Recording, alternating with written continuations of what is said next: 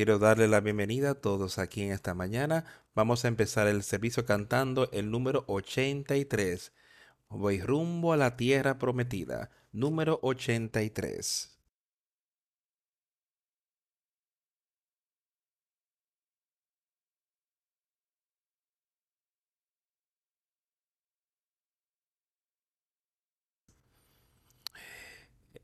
En las orillas tormentosas del Jordán estoy y miro con ojos deseosos hacia la tierra hermosa y feliz de Canaán, donde mis posesiones están.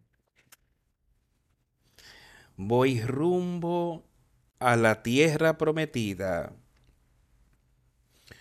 Voy rumbo a la tierra prometida. ¿O quién me acompañará? Voy rumbo a la tierra prometida. Oh, de todas esas llanuras grandes, brillará un día para toda la eternidad, a donde reinará para siempre Dios el Hijo, y la noche no será más. Voy rumbo a la tierra prometida. Yo voy rumbo a la tierra prometida. Oh, ¿quién vendrá a acompañarme? Voy rumbo a la tierra prometida. Cuando alcance aquel feliz lugar y gozar de ese lugar por siempre. Cuando yo vea el rostro de mi Padre y en su regazo descansar. Voy rumbo a la tierra prometida. Voy rumbo a la tierra prometida. Oh, ¿quién me acompañará? Voy rumbo a la tierra prometida.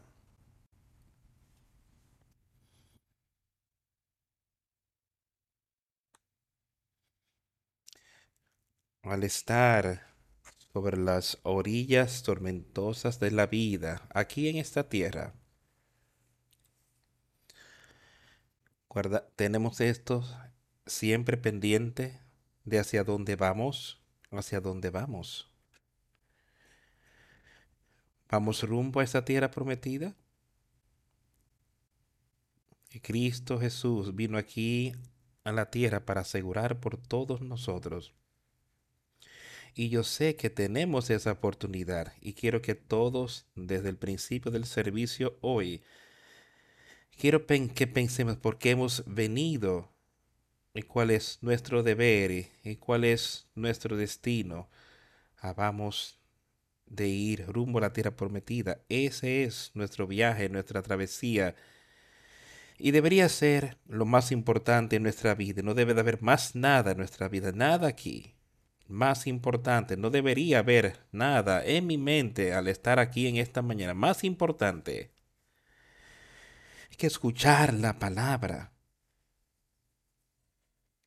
y llevarla, aplicarla a mi, mi propio ser, lo que sea.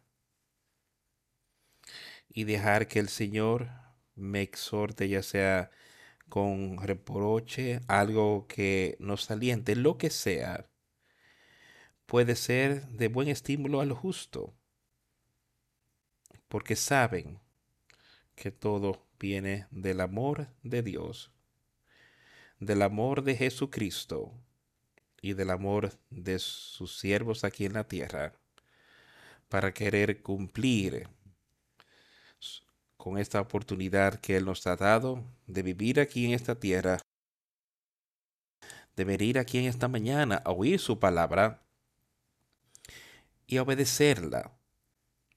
De manera que dejemos que su obra esté en nuestras mentes ahora.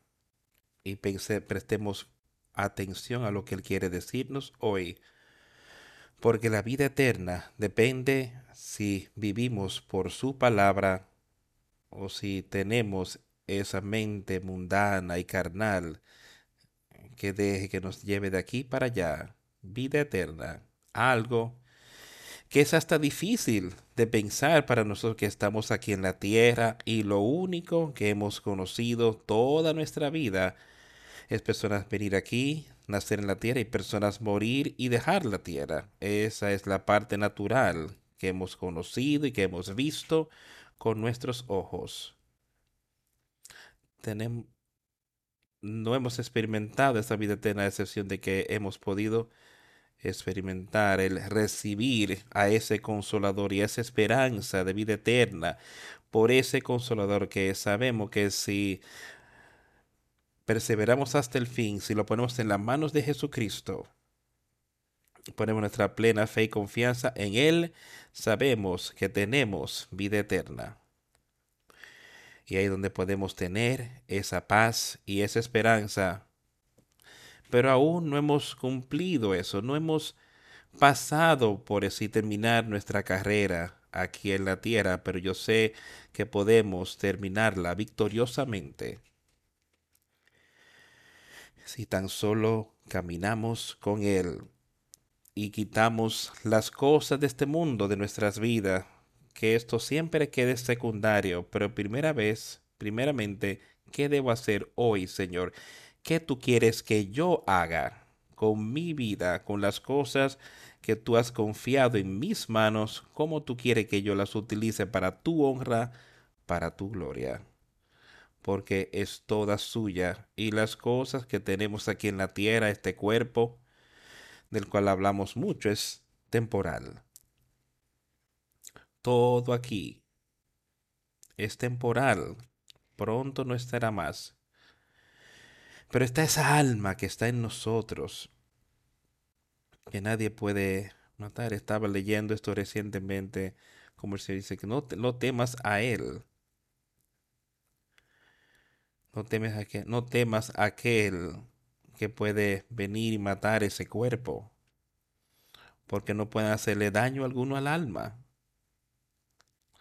Si más bien temer a aquel que puede quitar esa vida del cuerpo y echar esa alma en el infierno. Pero tenemos uno, aquel que está ahí, que nos ha prometido, dice, yo te daré vida eterna si tan solo la pones en mis manos. De manera que hagamos eso, sigámosle y sepamos que Él es un buen Él es un buen Dios, Él es un maestro bondadoso y su yugo es fácil y ligera es su carga. Así que seamos al unísono con Él y seamos al unísono unos con otros. Si somos al unísono con Jesucristo, lo seremos con su pueblo aquí en la tierra. No habrá división entre su pueblo. Así que veámonos, miremos fuertemente hacia Él y seamos uno. Y quisiera decir, seguir diciendo y alcanzar la victoria en Jesucristo. Porque Él vivió, podemos tener vida eterna. No hay nada más serio hoy en nuestras vidas, amigos, que oír su palabra, escucharle, obedecerla, viviendo según su palabra que está aquí en este libro. No hay nada más serio que eso en nuestra vida que vivir por su palabra. Conformémonos a su palabra y procedamos hacia la victoria en Jesucristo nuestro Señor y nuestro Salvador.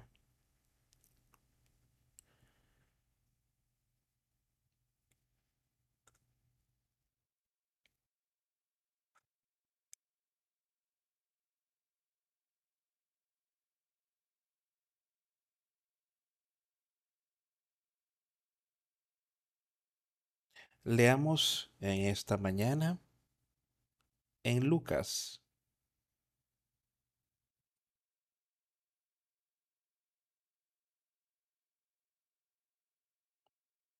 Sería Lucas capítulo 4.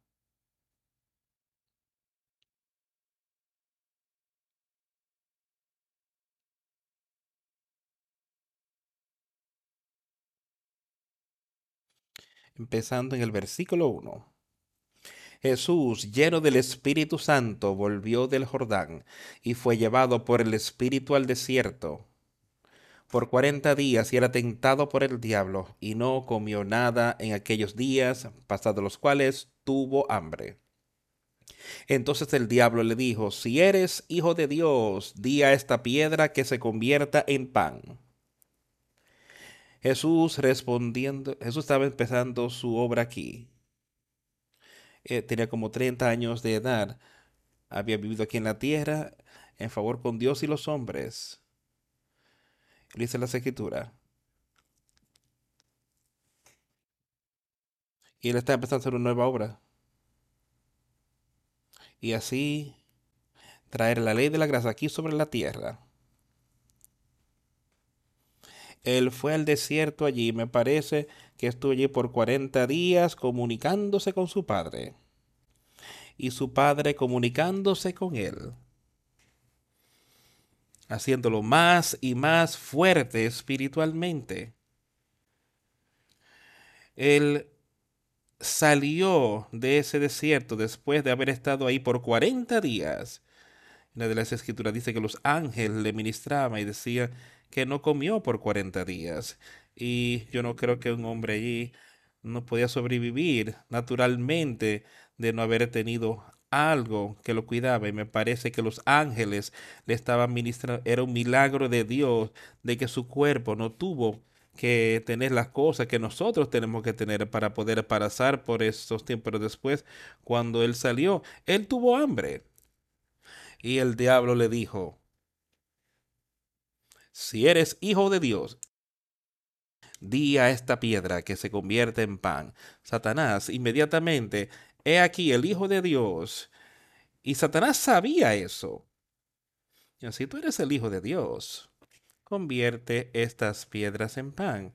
Ahora, yo quiero que veamos y recordemos aquí que así eh, cuán engañoso puede ser Satanás y podemos venir y llenar. O sea, yo estoy en una condición de como Satanás no puede molestarme.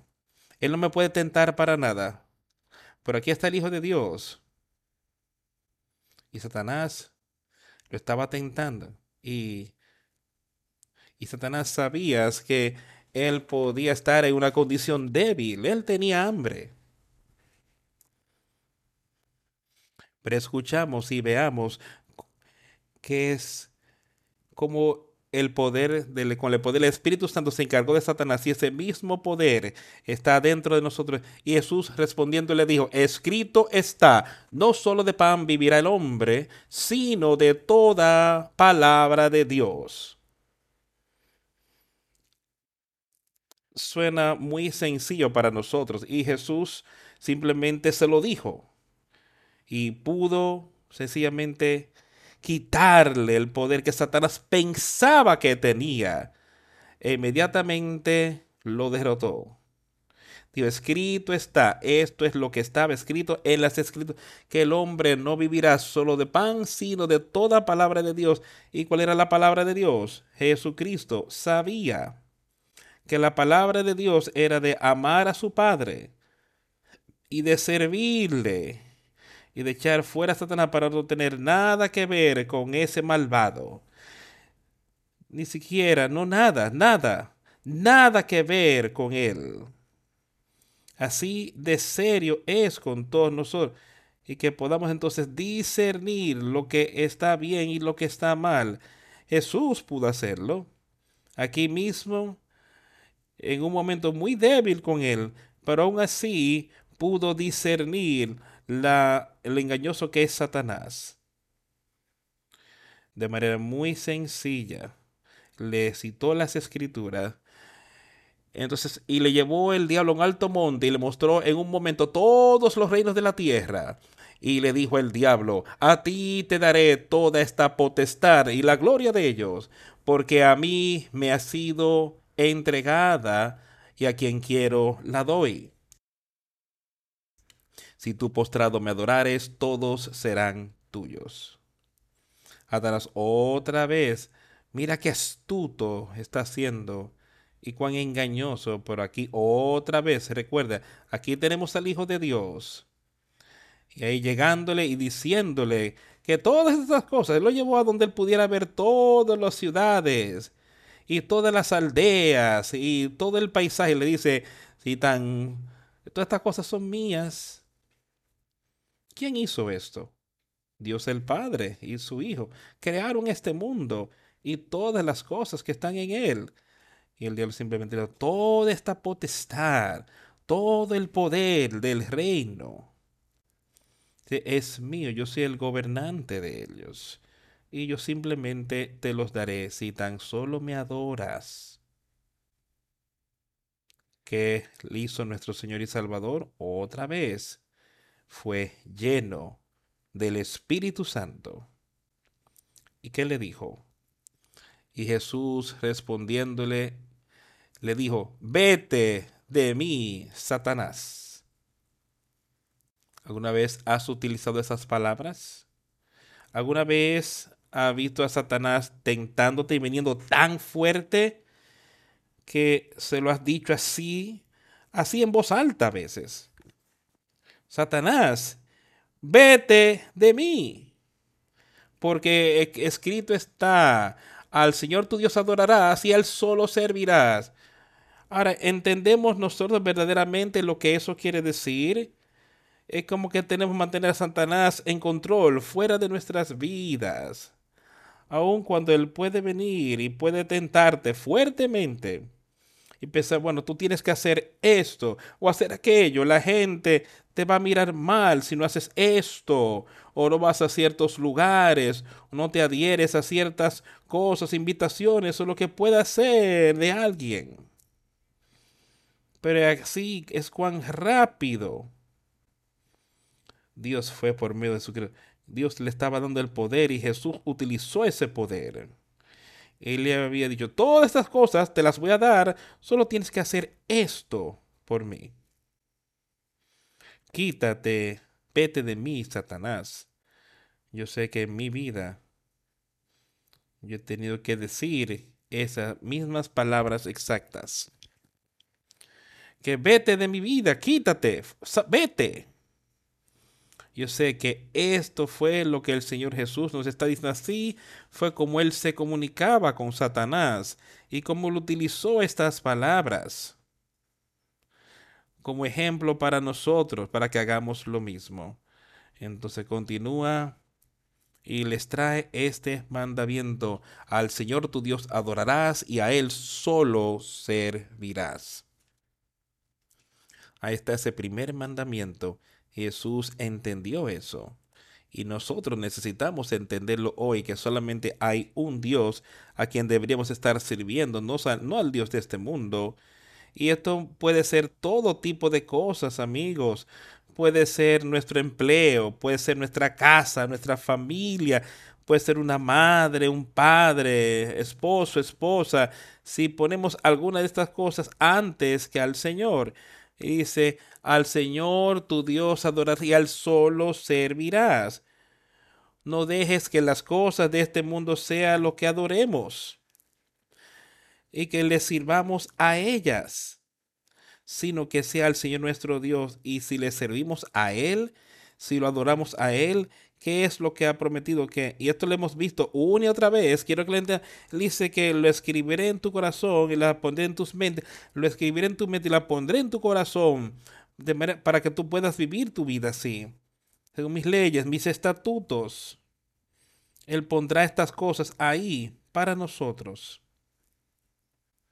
Y tan solo le adoramos y le llevó a Jerusalén y le puso sobre el pináculo del templo y le dijo, si eres hijo de Dios, échate de aquí abajo, porque escrito está, a sus ángeles mandará acerca de ti que te guarden y en las manos te sostendrán para que no tropieces con tu pie en piedra. Otra quiero que veas aquí a Satanás. Satanás fue derrotado y Jesús le dijo, vete de mí, Satanás. Pero eso no lo desalentó.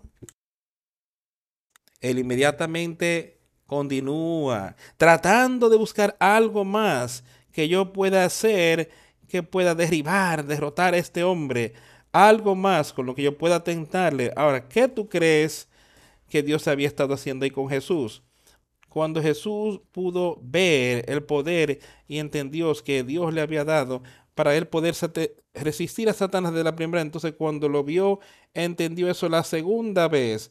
Y lo que esto hacía era haciéndolo más fuerte y más fuerte y más fuerte en su espíritu. Yo sé que eso es lo que hará por nosotros. Mientras más lo resistimos, más confianza tenemos en Dios que podremos servirle más y más. ¿Y qué le dijo Jesús? Respondiendo, Jesús le dijo, dicho está, no tentarás al Señor tu Dios. No tentarás al Señor tu Dios, y no deberíamos tentarlo en, en nada, sino dejando que Él nos guíe y nos dirija en todo lo que hacemos, todo lo que decimos, todo lo que hacemos, lo que sea que fuese. Escrito está, no tentarás al Señor tu Dios. Y cuando el diablo hubo acabado toda tentación, se apartó de él por un tiempo. Y yo creo y yo sé que esto fue justo al principio con él, con el Señor y en su ministerio de ir y decirle al pueblo, decirle al mundo que Él era el Hijo de Dios y cómo necesitamos arrepentirnos de nuestros pecados. Y así podemos alcanzar esa vida eterna. Satanás, yo sé que continuó así más y más tentándolo, aún cuando estuvo en la misma cruz, hay personas ahí diciendo cosas que van yendo contra él, golpeándole, clavándole a la cruz, todas esas cosas. Esas fueron tentaciones para él que él tuvo que atravesar. Pero él estaba poniendo su fe y confianza en su padre, sabiendo que su padre lo acompañaría y que pronto acabaría y él estaría de regreso con su padre. Él dice que así fue. Eventualmente cuando él vivió como tres años más del tiempo del cual estamos leyendo aquí y como él fue y predicó y enseñó e hizo muchos milagros maravillosos que son registrados aquí que podemos leer y entender y regresó a la diestra de Dios el Padre para que el milagro más grande pudiera ser hecho sobre ti y sobre mí. Y ese es el milagro de ese consolador que nos fue dado. Y Jesús volvió en el poder del Espíritu a Galilea y se difundió su fama por toda la tierra de alrededor y enseñaba en las sinagogas de ellos y era glorificado por todos escucha eso. Y debería provocarnos gozo y debería traernos aliento de ver lo que él decía. Y Jesús volvió en el poder del Espíritu a Galilea. Él volvió a donde quizás había estado antes de estar en el desierto, pero como llegó, regresó en el poder del Espíritu de Dios.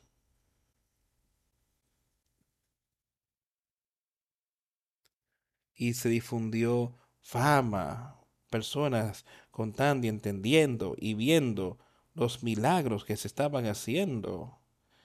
Y le enseñaba en sus sinagogas, siendo glorificado por todos. Vino a Nazaret donde se había criado y en el día de reposo entró en la sinagoga conforme a su costumbre y se levantó a leer. Quiero que pensemos en esto, en lo que esta escritura aquí dice. Quiero que prestemos mucha atención porque es el principio de su ministerio. Pero yo quiero que escuchemos las palabras y estemos seguros de que estamos siguiendo lo que Él quiere que nosotros hagamos hoy en nuestro tiempo. Y se le entregó el libro del profeta Isaías, y habiendo abierto el libro, halló el lugar donde estaba escrito, El Espíritu del Señor está sobre mí, por cuanto me ha ungido para dar buenas nuevas a los pobres me ha enviado a sanar los quebrantados de corazón, a pregonar libertad a los cautivos y vista a los ciegos, a poner en libertad a los oprimidos. Otra vez recuerda lo que él hacía, él estaba leyendo las escrituras. El Espíritu del Señor está sobre mí, porque él quería que yo predicara el Evangelio a los pobres. Me ha enviado para sanar a los quebrantados de corazón, a pregonar libertad a los cautivos y darle vista a los ciegos, a poner en libertad a aquellos que están oprimidos, a predicar el año aceptable, agradable al Señor. Y cerró el libro, lo dio al ministro y se sentó. Y los ojos de todos en la sinagoga estaban fijos en él. Y comenzó a decirles, hoy se ha cumplido esta escritura delante de vosotros. ¿Entendemos eso? ¿Entendemos lo que estaba ocurriendo aquí?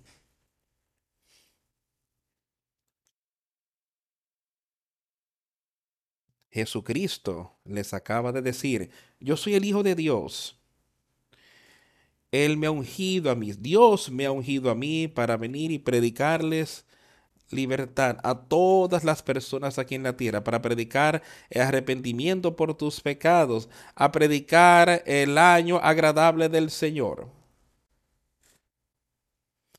Verdaderamente le conocemos hoy y entendemos y enrollando el libro lo dio al ministro y se sentó. Y los ojos de todos en la sinagoga estaban fijos en él hoy se ha cumplido esta escritura delante de vosotros. E, entendemos que esa escritura se ha cumplido. Entendemos que su palabra se está enseñando y predicando, que su palabra está aquí en este libro. Y está siendo enseñada ah, de la misma manera que la enseñó en su tiempo. Sencilla, pura y libre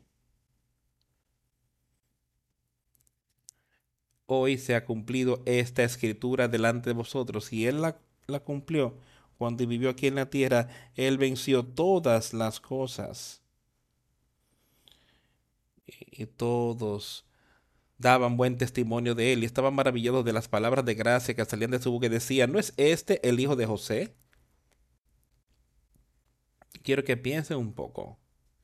Oigan, que este hombre le habían conocido, habían estado a su alrededor un joven, hombre joven, que había sido hijo de carpintero. No sé si algún otro lugar dice que él, que daba estas palabras. Quizás las sabemos después por aquí, fue donde lo miraron y dijeron, ¿cómo? Es que él puede entender cómo él puede leer estas cosas si nunca había aprendido. Pero él era el Hijo de Dios. Él sabía todas estas cosas, él tenía el poder de Dios. Dios le podía dar el conocimiento para hacer lo que fuere necesario para vencer a Satanás en aquel tiempo. Él les dijo, y decían, ¿no es este el hijo de José? Él les dijo, sin duda me diréis este refrán, médico, cúrate a ti mismo, de tantas cosas que hemos oído que se han hecho en Capernaum, haz también aquí en tu tierra. Y añadió, de cierto os digo que ningún profeta es acepto en su propia tierra, y en verdad os digo que muchas viudas había en Israel en los días de Elías cuando el cielo fue cerrado por tres años y seis meses, y hubo gran hambre en toda la tierra, pero ninguna de ellas fue enviado Elías, sino a una mujer viuda en Sarepta.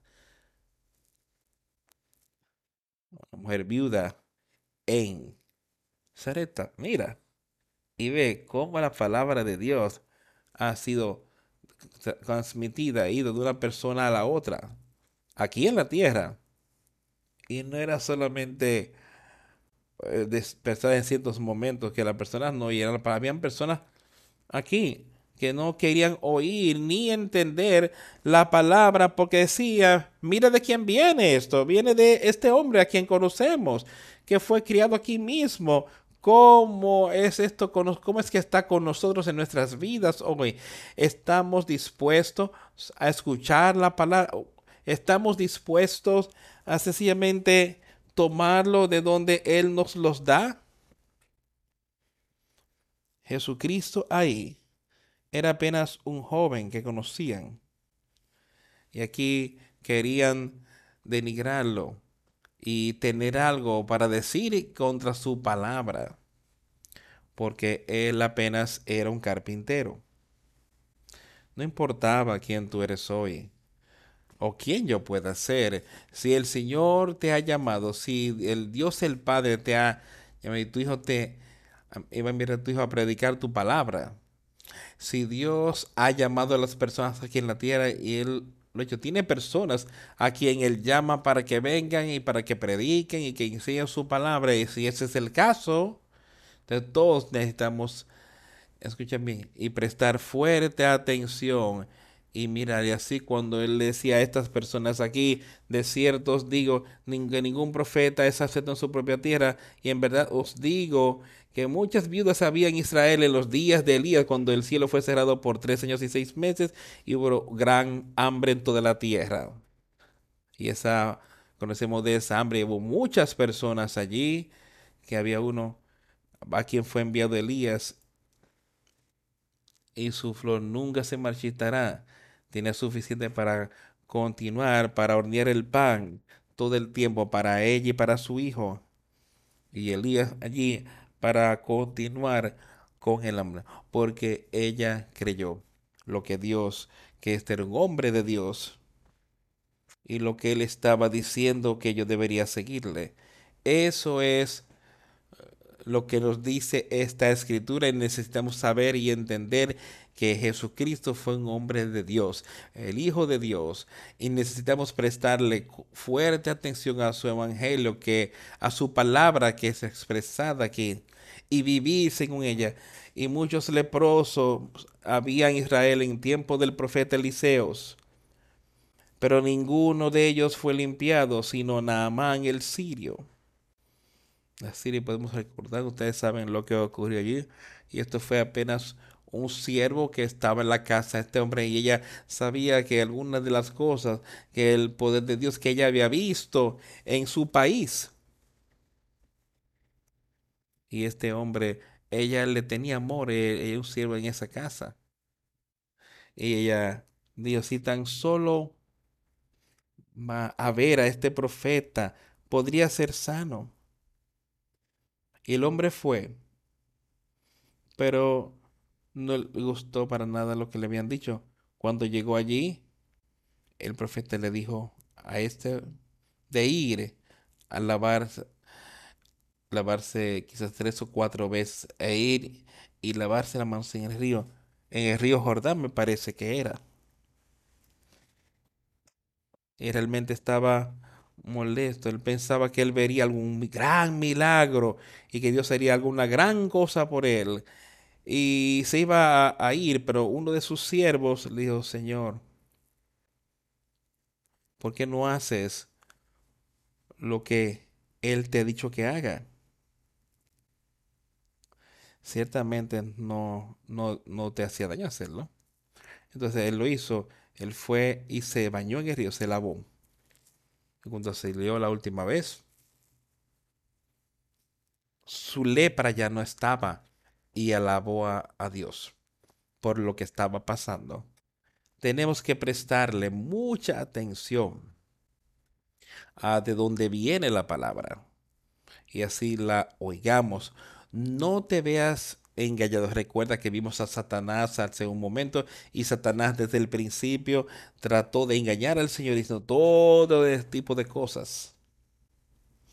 Pero Jesús no lo dejaría por el poder. Y él tenía el poder de Dios cuando fue allí hacia Galilea.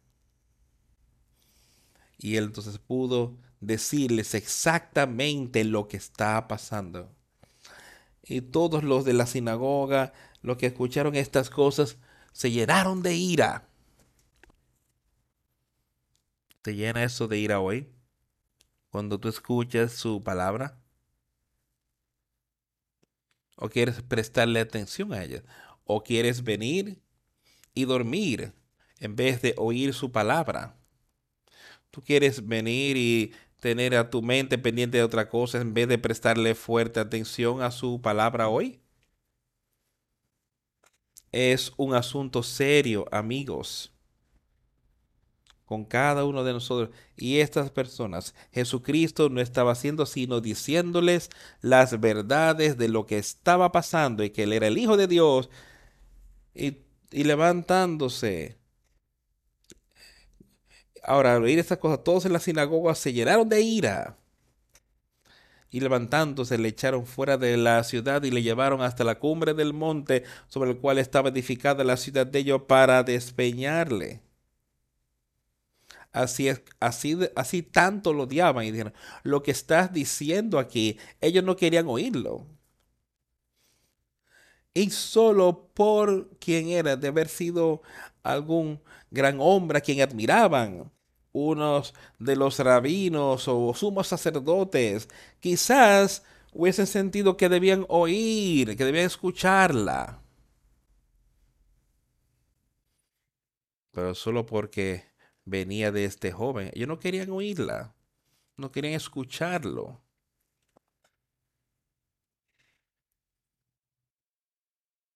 Para para a punto de querer matarlo, pero Dios tenía una obra para él y ellos no iban a poder detenerla. Mas él pasó por en medio de ellos y se fue. Justo en medio de ellos. Y él pudo alejarse y escapar. Y descendió Jesús hasta Capernaum, ciudad de Galilea, y les enseñaba en los días de reposo, y se admiraban de su doctrina, porque su palabra era con autoridad. Y eso es lo que más vale que todos estemos buscando hoy, es el poder de Dios en su palabra, en su mensaje. Y si vemos esto, seamos como dije aquí, que ellos quedaron atónitos de su doctrina, leer la palabra y tú puedes ver cuán increíble será contigo cuando tú veas cómo puede hacerte libre, cómo puede tomar tus pecados y darte paz puede ser increíble para ti porque tú has estado viviendo en temor, has estado viviendo un estilo de vida diferente así, pero cuando ves que hay algo nuevo en tu vida ahora, que ves que el hombre malvado ha salido, el hombre viejo se ha ido, ahora tú eres un nuevo hombre. Por la palabra del poder de Dios, no por lo que tú has hecho, sino por el poder de Dios. Puedes ver y entender eso. Y en la sinagoga había un hombre que tiene un espíritu de inmundo y clamaba a gran voz diciendo, déjanos, ¿qué tienes con nosotros, Jesús Nazareno? ¿Has venido para destruirnos? Yo te conozco quién eres, el santo de Dios. Y Jesús les reprendió. Y Jesús reprende a Satanás, no importa dónde él está. Y donde aquí estaba en la sinagoga. Ese espíritu inmundo que estaba en el hombre allí, ese espíritu inmundo, él clamó con voz alta. Ahí en medio de la sinagoga, entre la gente. Ese era un espíritu inmundo que clamaba, déjanos, tranquilo, ¿qué tienes con nosotros? No querían oír, ese espíritu no quería oír lo que Jesús tenía para decir contra la maldad en aquel tiempo. Y por eso que hay personas aquí que no quieren oír lo que Cristo tiene para decir de este mal y de esta generación adúltera que está sobre la tierra hoy. Y claman, déjanos. ¿Qué tienes con nosotros, Jesús Nazareno? Has venido para destruirnos. Yo te conozco quién eres, el Santo de Dios. Y Jesús le reprendió diciendo, cállate y sal de él. Sal de él. Un espíritu malo, sal de ese hombre. Y cuando entonces el demonio, derribándole en medio de ellos, salió de él y no le hizo daño alguno. Ningún poder de él, de Satanás. Él no pudo continuar cuando el poder de Jesucristo había entrado en juego. Él podía derribar al hombre, pero tenía que irse. Tenía que irse porque Jesús se lo dijo. Él tiene que salir de ti, tiene que dejarte. Si tú usas el poder de Cristo. Él no puede quedarse ahí. Cállate y sal de él. Entonces el demonio, derribándole en medio de ellos, salió de él y no le hizo daño alguno. Y estaban todos maravillados y hablaban unos a otros diciendo, ¿qué palabra es esta que con autoridad y poder manda los espíritus inmundos y salen? y su fama se difundía por todos los lugares de los contornos. Quiero que te hagas esta pregunta. ¿Tú tienes eso en ti hoy? Te dije hace un rato, cuando Jesús dijo, quítate delante de mí, Satanás, vete de mi vida, vete de aquí ahora. Porque yo tengo el Espíritu Santo el poder de Dios porque yo lo estoy adorando a Él. Y eso es lo que nosotros podemos tener y eso es lo que Él estaba presentándole a estas personas.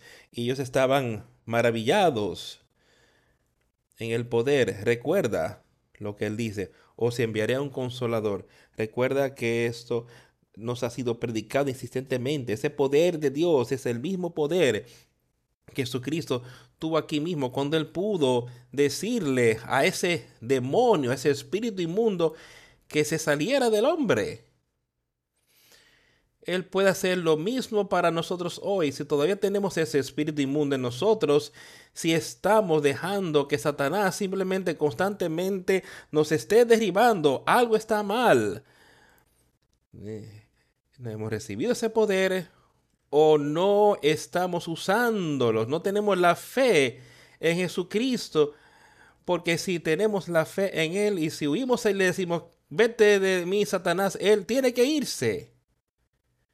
Eso es lo que nos ha dicho, Satanás tiene que irse, resístele. Y Él tiene que irse, tiene que irse. No significa que quizás se vaya o se quedará allí por un tiempo, no, Él tiene que irse. Y eso es lo que tenemos que saber hoy, amigos.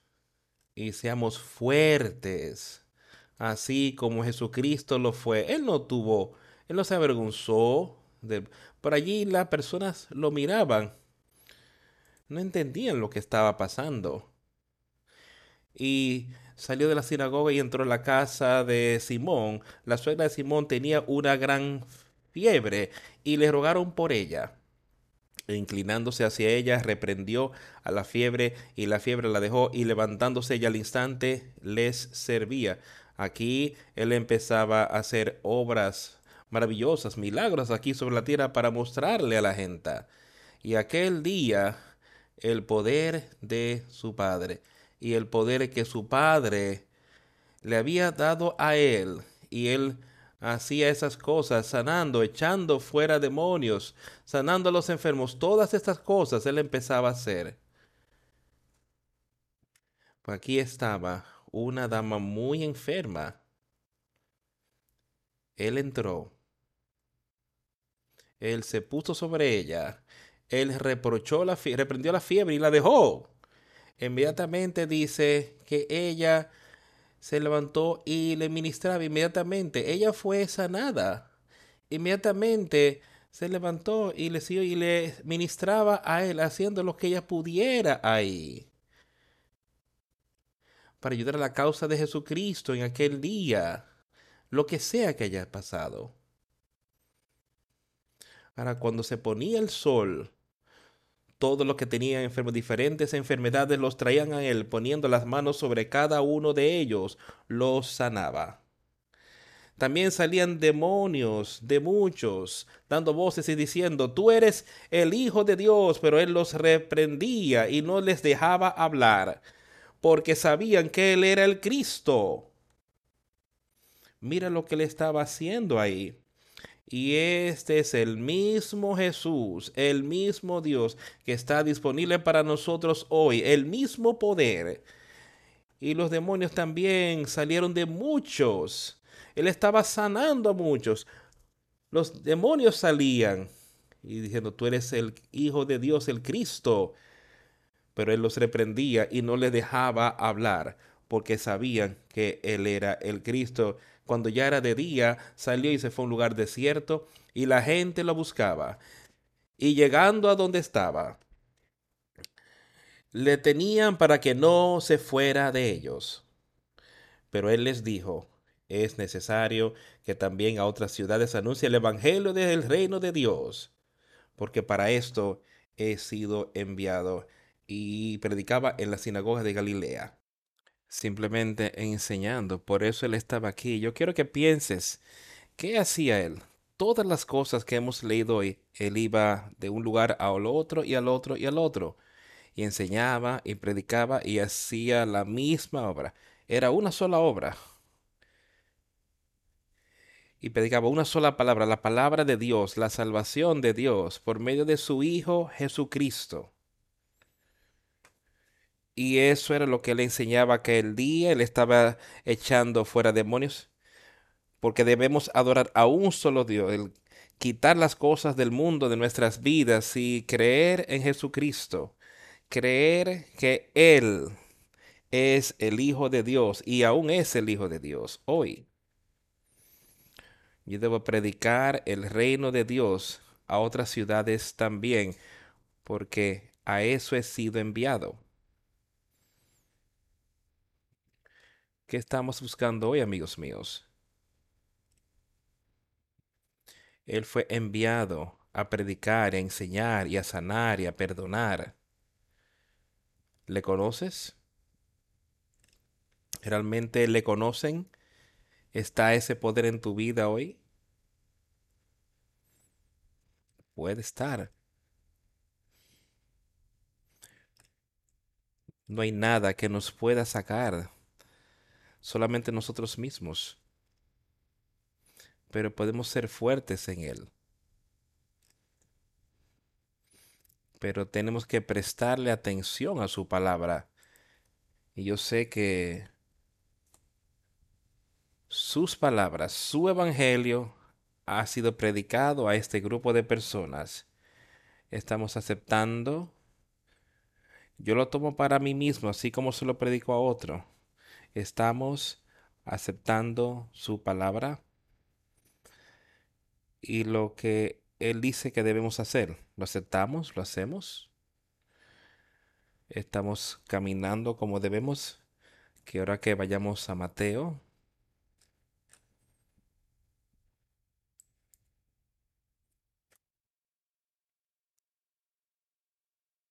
Capítulo 10 de Mateo.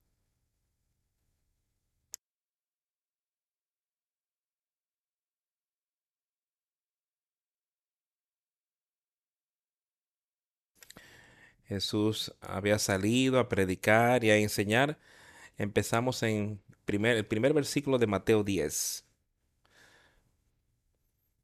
Ve, hablaremos un poco de lo que él había hecho cuando escogió a sus doce discípulos, sus amigos más cercanos. Él aquí los escogió y aquí los agrupó. ¿Qué dice aquí? Dice que les dio autoridad sobre los espíritus inmundos para que los echasen fuera y para sanar toda enfermedad y toda dolencia. Eso eran los doce. Los doce, a los doce se las dio, incluido a Judas Iscariote. Él también tenía ese poder. Continúa mencionando los nombres en el versículo 5. A estos doce envió Jesús y les dio instrucciones diciendo, les dio un mandamiento, les dijo, les dio el poder y entendieron el poder que les había dado. Por camino de gentiles no vayáis y en ciudad de samaritanos no entréis. Él tuvo una obra específica para que se realizaran en la tierra en aquel momento. Él había venido y le enseñaba a los judíos y les dio a sus discípulos palabras específicas para llevar a cabo la obra aquí. Porque si tenemos que prestarle fuerte atención, sino ir antes a las a las ovejas perdidas de la casa de Israel. Ve a los judíos, vayan los judíos, a las ovejas perdidas que se habían descarriado, seguían otros dioses, seguían un sistema artificial hecho por humanos. Ellos se han desviado en lo que él le decía. Sanar a los enfermos. Ay, perdón, salté un versículo. Y yendo predicar, diciendo, el reino de los cielos se ha acercado. Sanar enfermos, limpiar leprosos, resucitar muertos, echar fuera demonios. De gracia recibisteis, dad de gracia. No os proveáis de oro, ni plata, ni cobre en vuestros cintos, ni de alforja para el camino, ni de dos túnicas, ni de calzado, ni de bordón, porque el obrero es digno de su alimento. Otra vez, él se las estaba, le estaba hablando muy sencillamente que ellos no necesitarían nada. Él quería que ellos salieran y dependieran totalmente de lo que él estaba diciendo que tomaran. Tú ves, haz esto y dependerás totalmente de mí. Eso era lo que él les decía en aquel momento. Él quería que ellos vieran y que entendieran y que supieran lo que Dios podría hacer por ellos, lo, el poder que él tenía. Y aquí él dice que les dio a ellos autoridad, poder sobre estos espíritus inmundos para echarlos fuera y sanar todo tipo de enfermedad y dolencia. Y él les decía al respecto. Y sea la ciudad que visiten, inquirir y allí quedarán hasta que salgan. Y cuando lleguen a una casa y no os recibiere, no, pero si la casa fuere digna, vuestra paz vendrá sobre ella, mas si no fuere digna, vuestra paz se devolverá, se volverá a vosotros. Eh, presta atención si las personas se adhieren a las palabras que ustedes están hablando. Dice, cuando entren a esa casa, y me parece que cuando usted está predicando en estas áreas, en este pueblo, dice, escúchales y quédate ahí. Y si la casa es digna, vuestra paz será sobre ella. Mas si no fuere digna, vuestra paz se volverá a vosotros.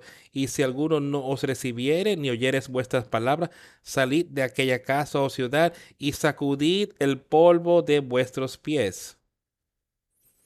O sea, si ellos no te oyen, necesitas seguir moviéndote. Tercera vez, sacude el polvo de tus pies como testimonio contra ellos de que tenías una oportunidad de oír la palabra. Todos tuvieron una oportunidad hoy. Otros, cuando sea, otra oportunidad de leer su palabra en privado con nosotros mismos. Tuvimos una oportunidad de oír esa palabra. ¿La hemos oído? ¿Estamos dispuestos de caminar con él hoy? estamos dispuestos de dejarlo todo.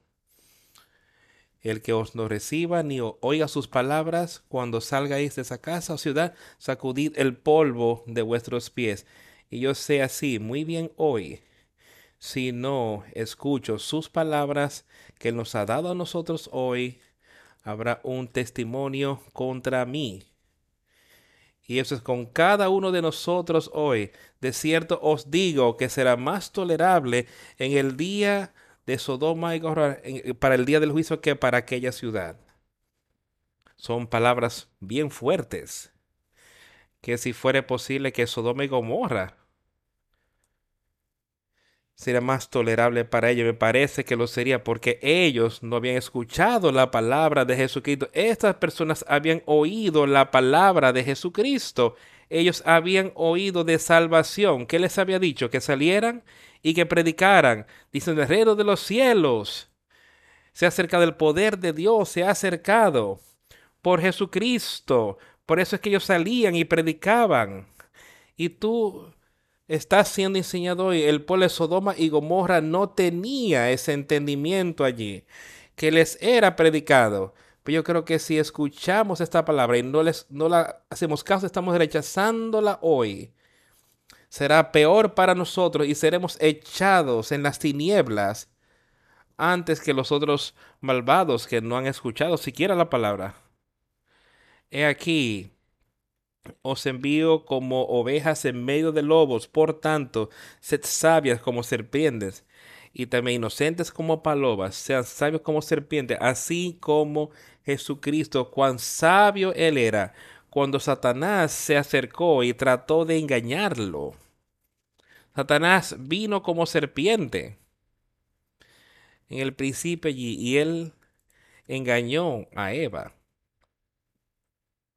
pero nosotros podemos ser más sabios con el poder de Dios. Dices, sencillos como palomas.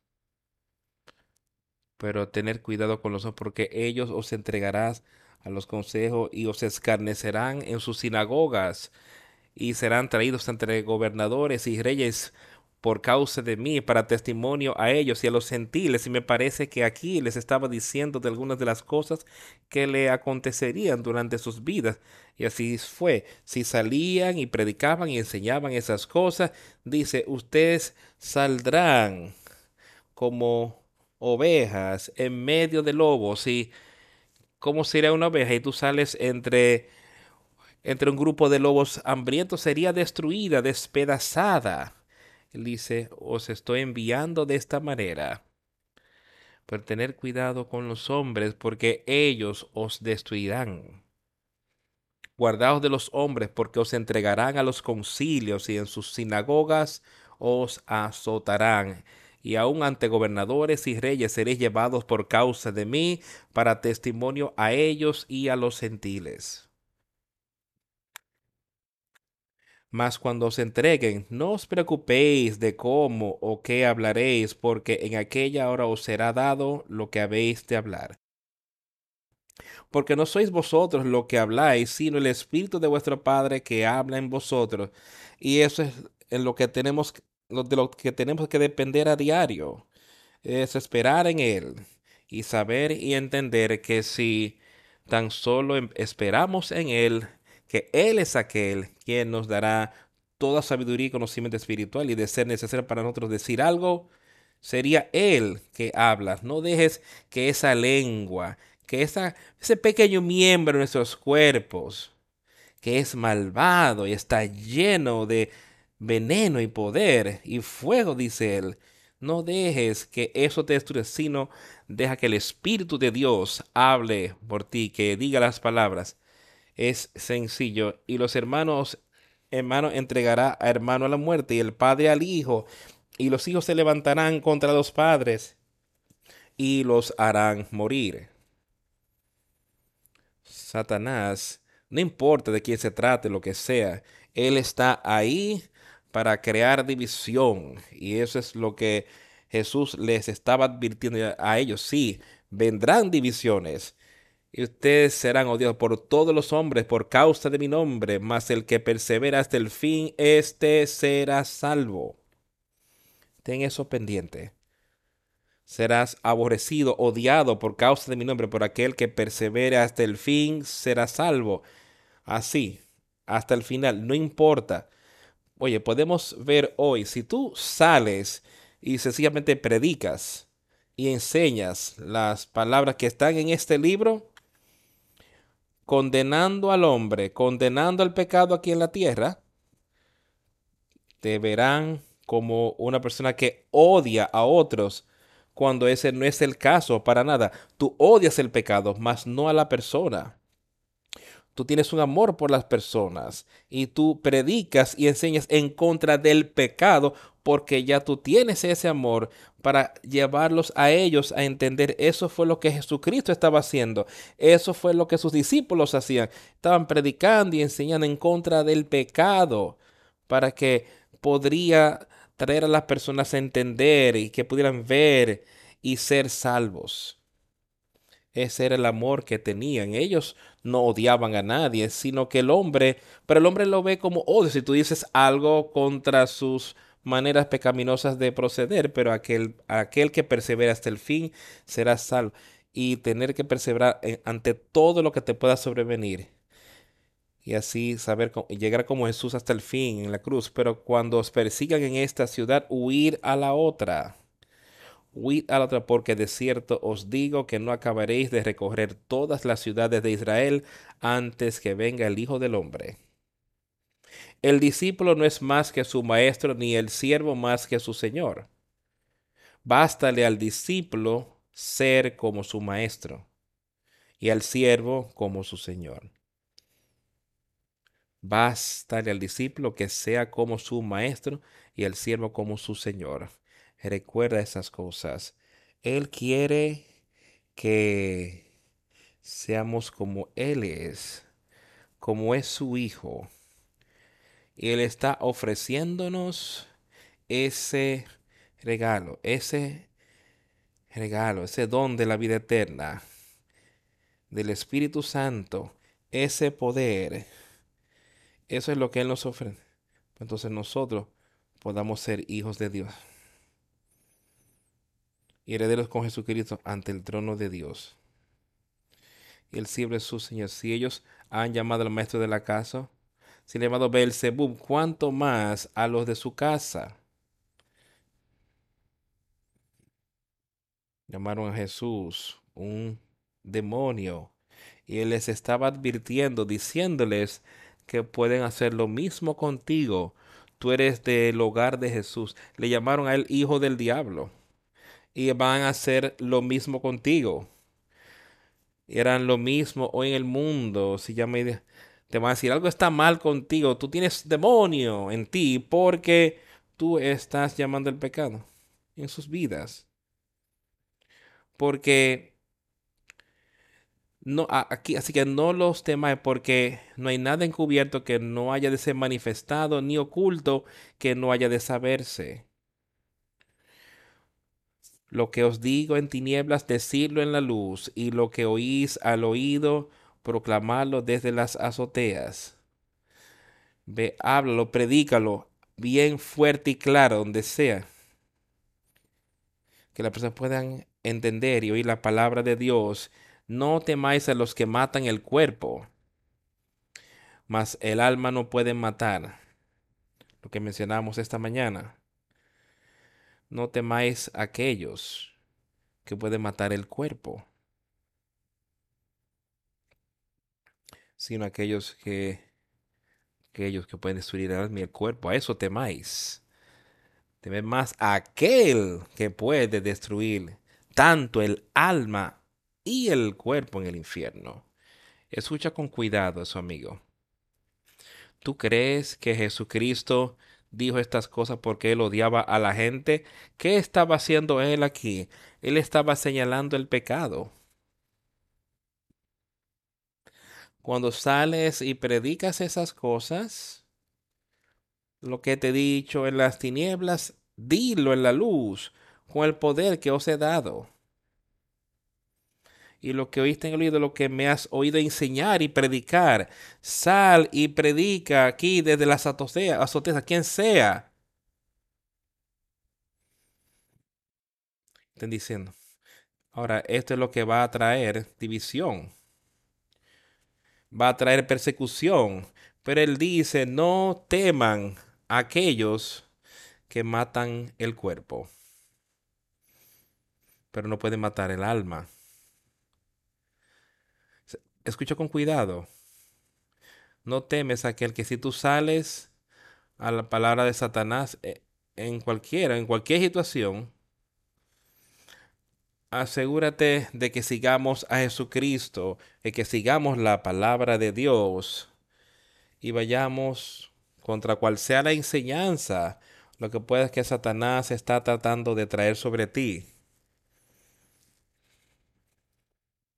No temas lo que el hombre diga al respecto, sino que no puede matar el alma, sino temer aquel que puede destruir tanto el alma y el cuerpo en el infierno. ¿Realmente quieres, realmente te preocupa sobre cómo actúas y lo que haces y lo que dices? Y aquello con lo que estás de acuerdo aquí en la tierra.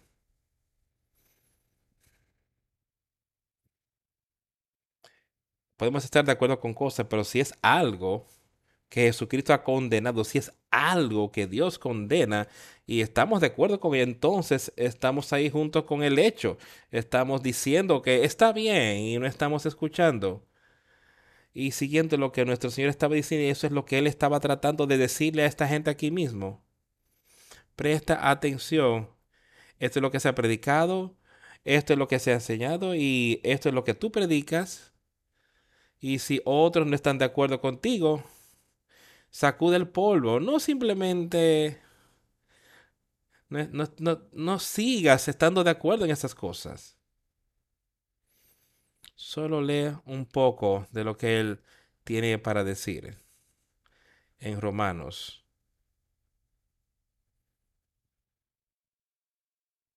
De lo que él dijo. De las cosas viviendo en cierta manera de vida y cómo Él quiere que nosotros vivamos y que hagamos. Empezamos leyendo en Romanos 1,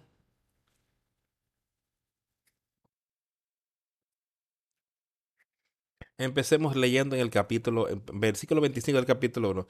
Ya que cambiaron la verdad de Dios por la mentira, honrando y dando culto a las criaturas antes que al Creador, el cual es bendito por los siglos. Amén. Recuérdense, leemos estas palabras varias veces, pero cuando tenemos a se toman la palabra de Dios y la cambian en una mentira para que, para estar de acuerdo con sus estilos de vida pecaminosos o estar de acuerdo con su estilo de vida en vez de con la palabra de Dios.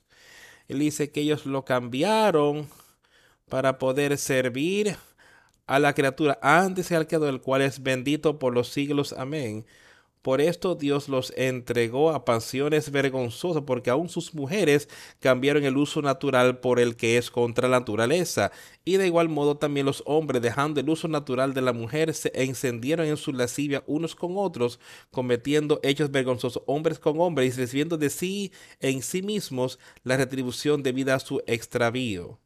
Y como ellos no aprobaron tener en cuenta a Dios, Dios los entregó a una mente reprobada para hacer cosas que no convienen. Ahora, quiero que escuches. Cuando nosotros decidimos y no oímos, no escuchamos la palabra de Dios, y cambiamos su palabra para que nos convenga, dice, y en esto es en todo tipo de cosas, y leeremos y veremos algunas de las cosas de las que él está hablando aquí. Dice que así como ellos no tuvieron, no quisieron retener a Dios en su conocimiento, Dios los entregó a una mente reprobada, a una mente que es diferente a ese poder de Dios, esa mente de Dios, para hacer aquellas cosas que no convienen al Espíritu Santo. O sea, no es conveniente vivir de esa manera en conformidad con el plan de Dios, siendo lleno de todo tipo de injusticias. Fornicación, perversidad, avaricia, maldad, llenos de envidia, homicidios, contiendas, engaños y malignidades. Malignidades. Sí, murmuradores, detractores, aborrecedores de Dios, injuriosos, soberbios, altivos, inventores de males, desobedientes a los padres, necios, desleales, sin afecto natural, implacables, sin misericordia. Todas estas cosas, Él dice, oye, han oído la palabra de Dios, pero la han cambiado en una mentira para que, para así vivir en todas estas cosas de las que Él está hablando. Todas estas cosas aquí encaja perfectamente a lo que es el hombre natural, a la naturaleza del hombre, sí, el Espíritu Santo. Para este último versículo, aquí es que donde yo quiero realmente prestemos mucha atención. Quienes conociendo, habiendo entendido el juicio de Dios, que los que practican tales cosas son dignos de muerte, y le está hablando de ese espíritu, esa muerte, de ser echados en las tinieblas y ser echados al infierno. Si estamos participando en todas estas cosas, pero ahora escucha con cuidado esta última parte. No solamente que estemos involucrados, o que no solo hagamos estas cosas, sino que tomemos placer en ellas y tomemos placer con aquellos que las hacen.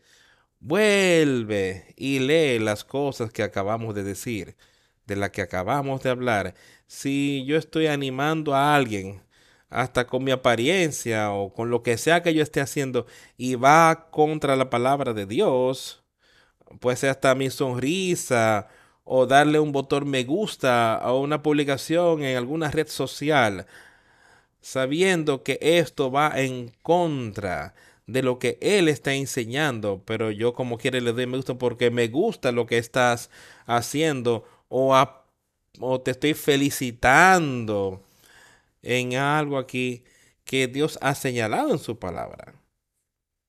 Amigos, tengan cuidado, no caigan en esas cosas, sigan la palabra, sigan lo que Jesucristo nos ha dejado. Eso es lo que le dijo a sus discípulos que hicieran. Yo os daré poder sobre Satanás. Que no importa de dónde venga, hemos leído varios lugares hoy que Jesús fue tentado de una manera tan fuerte que lo único que tuvo que decirle con el poder es quítate delante de mí, Satanás, vete de aquí. Y eso le esperó en la voz de Dios y fue victorioso. Hay otros aquí que han podido hacer las mismas cosas. Pablo, que escribió estas cartas aquí, él pudo quitar a Satanás de delante de la persona tratando, trataron de matarlo, trataron todo tipo de cosas contra él y eventualmente le quitaron su vida.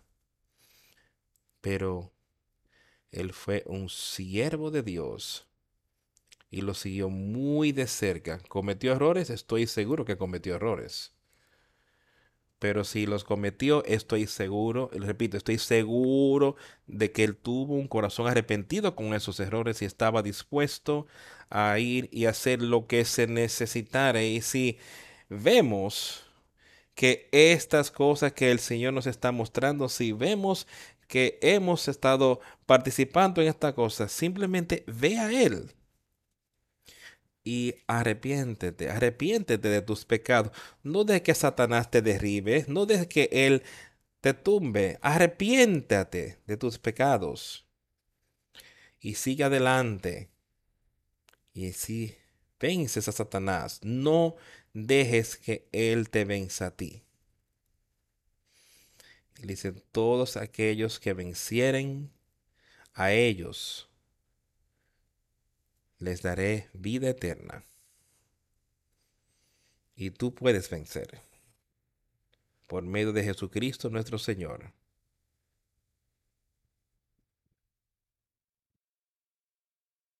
Vamos a concluir el servicio cantando el himno 75. Ayuda a alguien hoy.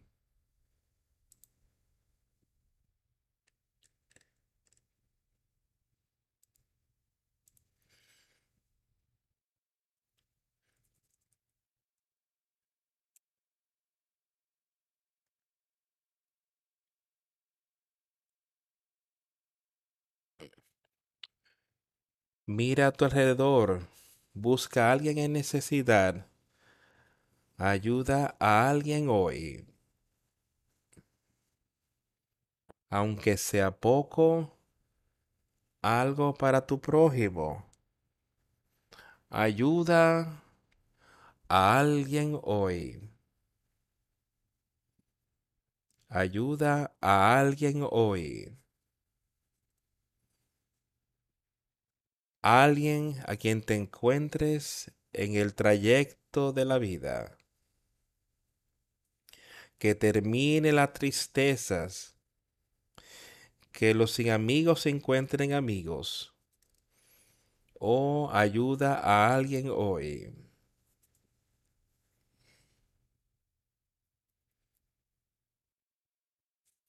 Muchos están esperando una palabra de amor. Ayuda a alguien hoy.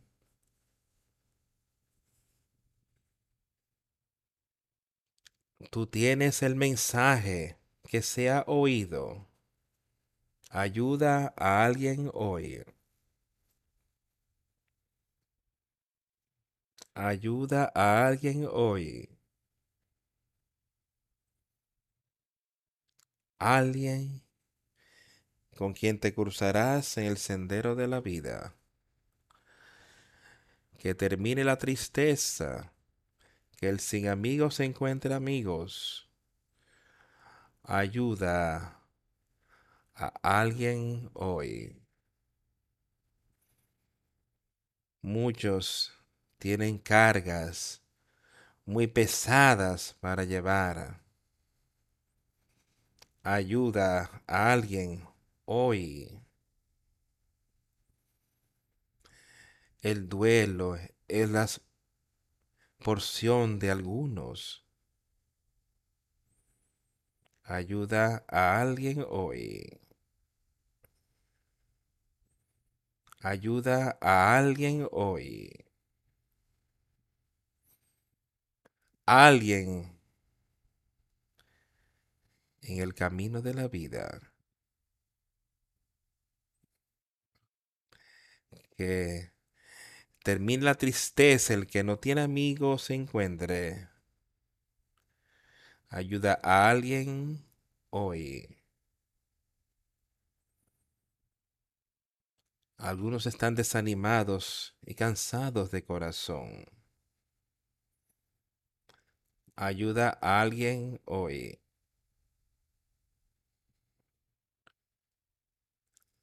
Algunos debería empezar su camino al cielo. Ayuda a alguien hoy. Ayuda a alguien hoy.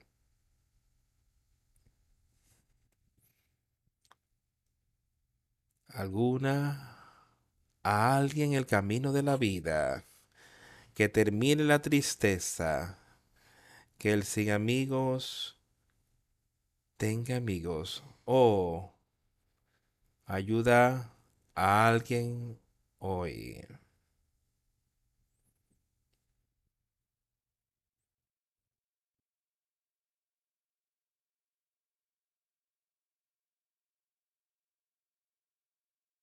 Te presento a Dios el Padre, del Hijo y el Espíritu Santo, y que el Señor te reciba.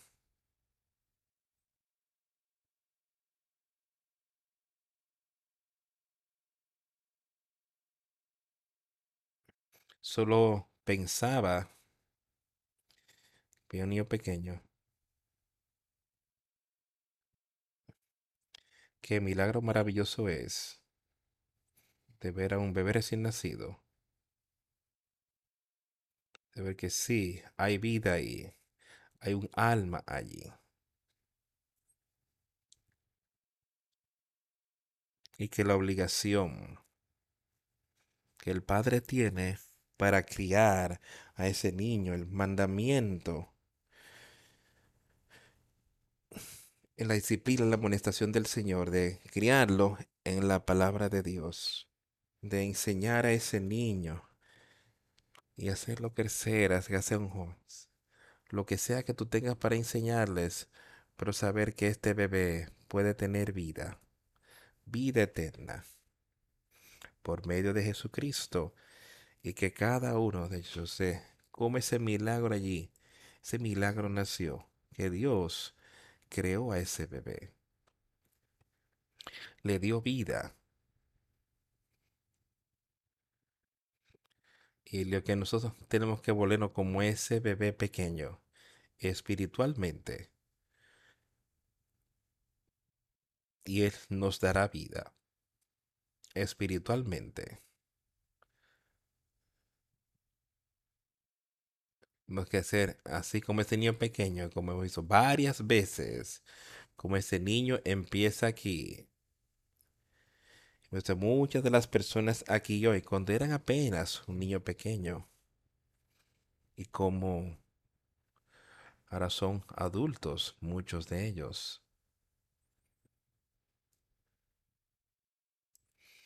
Todos podemos ser adultos espiritualmente estemos seguros de que estamos viendo, porque Él está ahí para ayudar a algunos hoy. Quiero recordar a todos hoy que la próxima semana es la semana donde decidimos que tenemos comunión, una comida juntos después del sermón, después de la iglesia, la próxima semana. Así que estemos esperando eso y que en este momento vamos a orar. A Dios el Padre, te damos gracias por tus maravillosas palabras de exhortación que nos han sido dadas hoy. Ayúdanos a seguir tu palabra y saber que tú lo pondrás en nuestras mentes y corazones, de como tú quieres que vivamos y tú nos mostrarás cómo podemos tener cuidado, en cómo podemos discernir las maneras engañosas de Satanás, cómo tenemos poder, poder sobre él para echarlo fuera. Yo sé que deberíamos estar, ser animados por estas cosas hoy. Y me siento animado en el día de hoy. Y quiero estar en una condición donde tú puedas comunicarte conmigo para que así yo pueda animar a otros en tu palabra. Muéstranos cómo y dónde tú quieres que tu palabra sea predicada y enseñada y lo que tú quieres que nosotros hagamos con las cosas que tú nos has confiado. Las cosas de aquí del mundo y las cosas espirituales que tú nos has dado.